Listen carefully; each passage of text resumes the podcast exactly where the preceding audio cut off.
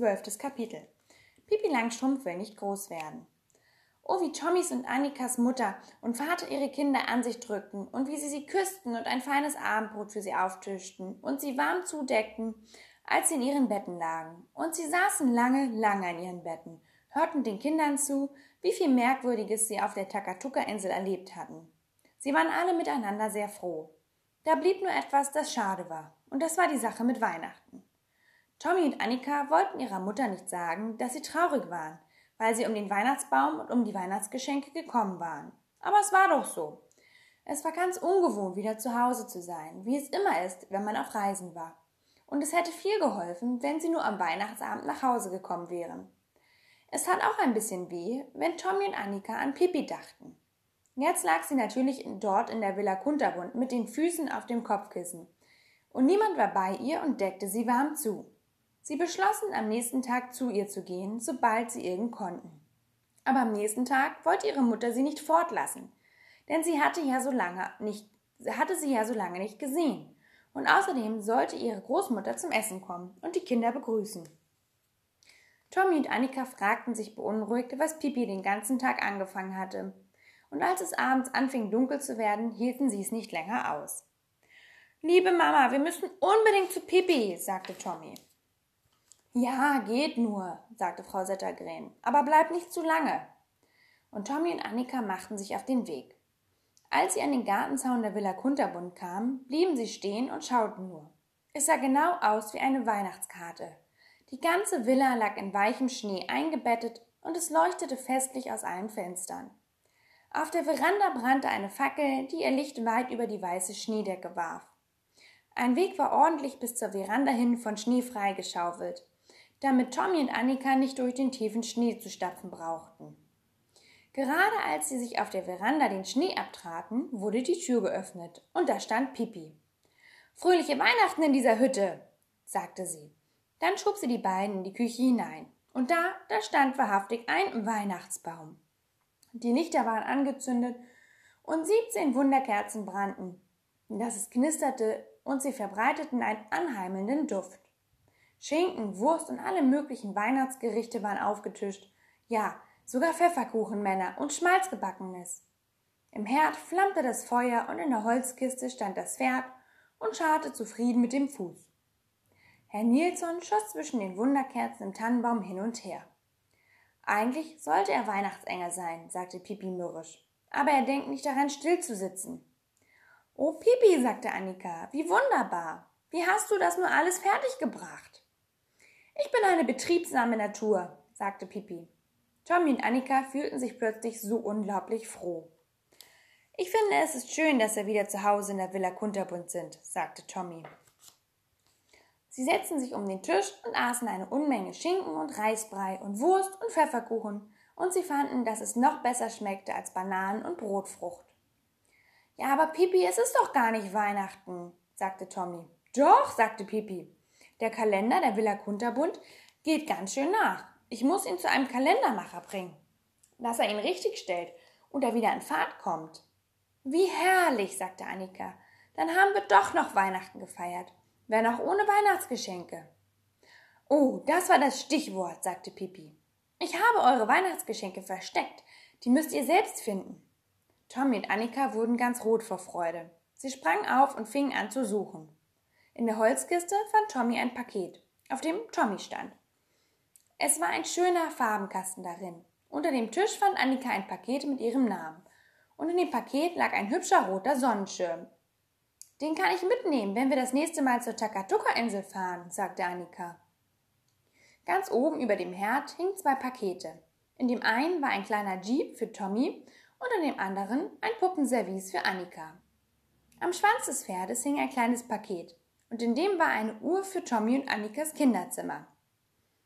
Das war schöner als ein richtiger Weihnachtsabend, sagte Tommy. Als sie ihre Weihnachtsgeschenke alle gefunden hatten, drückten sie Pipi zum Dank ganz fest. Sie stand am Küchenfenster und schaute auf den Schnee draußen im Garten. Morgen bauen wir ein großes Schneehaus, sagte sie, und drin stellen wir ein Licht auf, das am Abend brennt. Oh ja, das machen wir, sagte Annika und sie freute sich immer mehr darüber, wieder zu Hause zu sein. Ich überlege mir, ob wir einen Skihügel vom Dach runter zu den Schneehaufen anlegen sollen, sagte Pipi. Ich will dem Pferd Skilaufen beibringen. Aber ich komme nicht dahinter, ob es vier Skier braucht oder nur zwei. Das wird prima morgen, sagte Tommy. Was für ein Glück, dass wir in der Weihnachtszeit in, in den Weihnachtsferien nach Hause gekommen sind.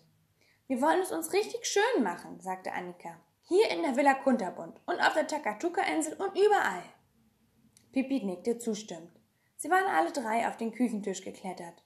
Plötzlich flog ein düsterer Schatten über Tommys Gesicht.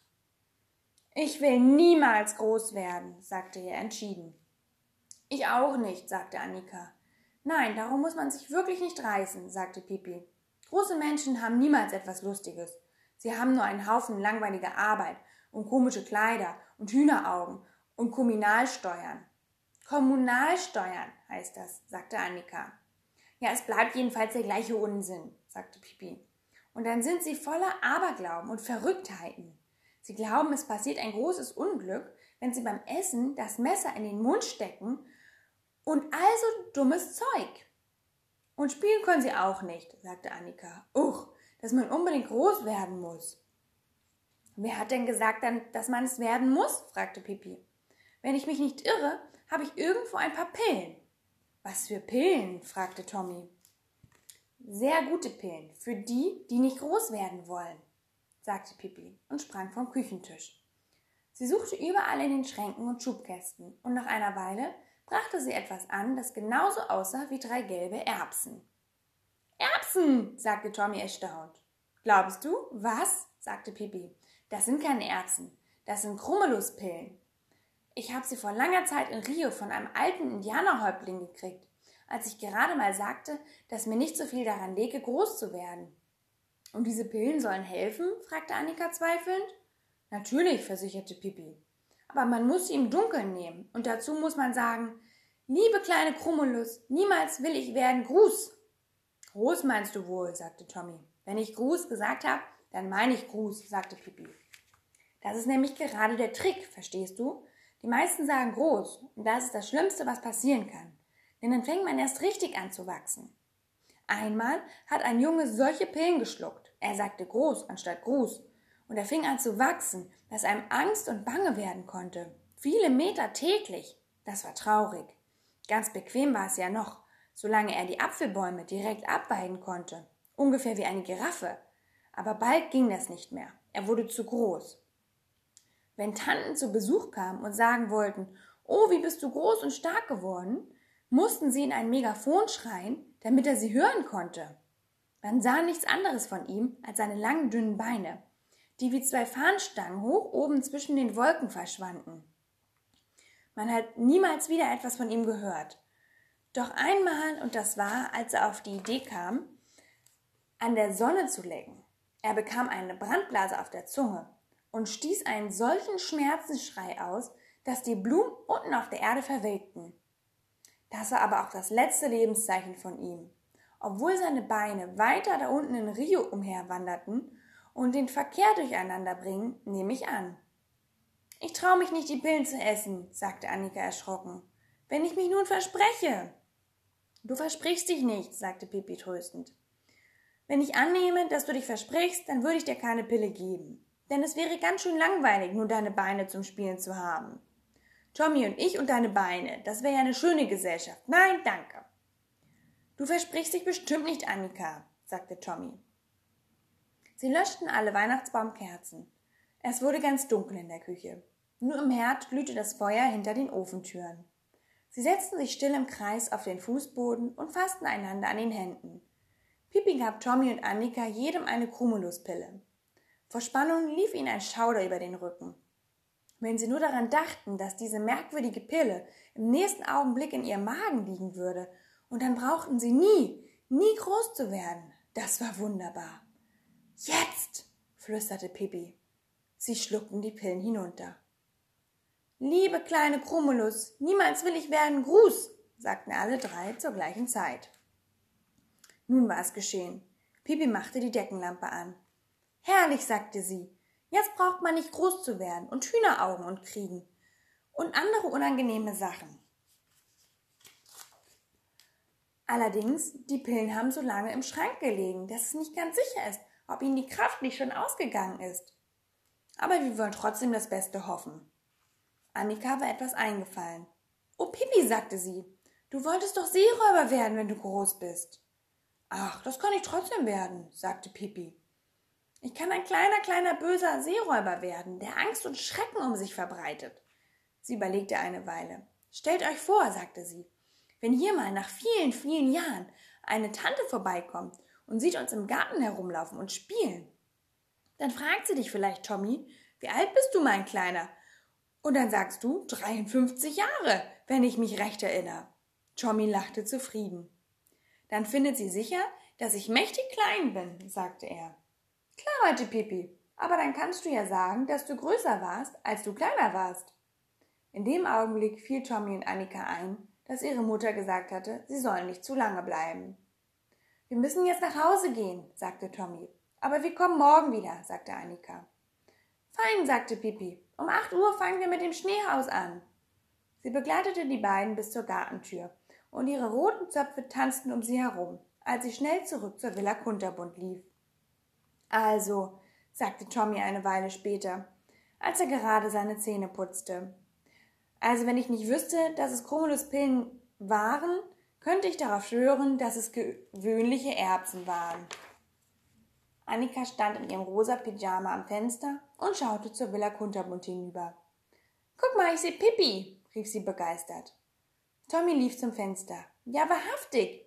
Jetzt, wo die Bäume keine Blätter hatten, konnte man in Pippis Küche hineinsehen. Pippi saß am Tisch, den Kopf auf die Hände gestützt. Mit einem träumerischen Aus Ausdruck starrte sie auf ein kleines flackerndes Licht, das vor ihr stand. Sie, sie sieht irgendwie so einsam aus, sagte Annika, und ihre Stimme zitterte etwas. Oh Tommy, wenn es doch schon morgen wäre, dass wir gleich zu ihr gehen könnten. Sie standen stumm da und schauten in den Winterabend hinaus. Die Sterne leuchteten über dem Dach der Villa Kunterbund. Dort war Pipi. Sie würde immer da sein. Es war wunderbar daran zu denken. Die Jahre würden vergehen, aber Pippi und Tommy und Annika würden nicht groß werden. Natürlich nur, wenn die Kraft aus den Chromuluspillen nicht herausgegangen war. Es würde wieder Frühling werden und neue Sommer, Herbst und Winter würden kommen, aber sie würden niemals aufhören zu spielen. Morgen würden sie ein Schneehaus bauen und einen Skihügel vom Dach der Villa Kunterbund herabmachen. Wenn es Frühling wurde, würden sie in die hohle Eiche klettern, wo Limonade wuchs Sie würden Sachensucher spielen und auf Pepis Pferd reiten. Sie würden in der Holzkiste sitzen und Geschichten erzählen. Manchmal würden sie vielleicht auch zur Takatuka-Insel reisen und Momo und Moana und die anderen besuchen. Aber sie würden immer wieder zur Villa Kunterbund zurückkehren. Ja, das war ein wunderbar tröstlicher Gedanke. Pipi würde für immer in der Villa Kunterbund bleiben. Wenn sie herausschauen würde, dann könnten wir ihr zuwinken, sagte Tommy. Aber Pippi starrte nur träumerisch vor sich hin. Dann löschte sie das Licht aus.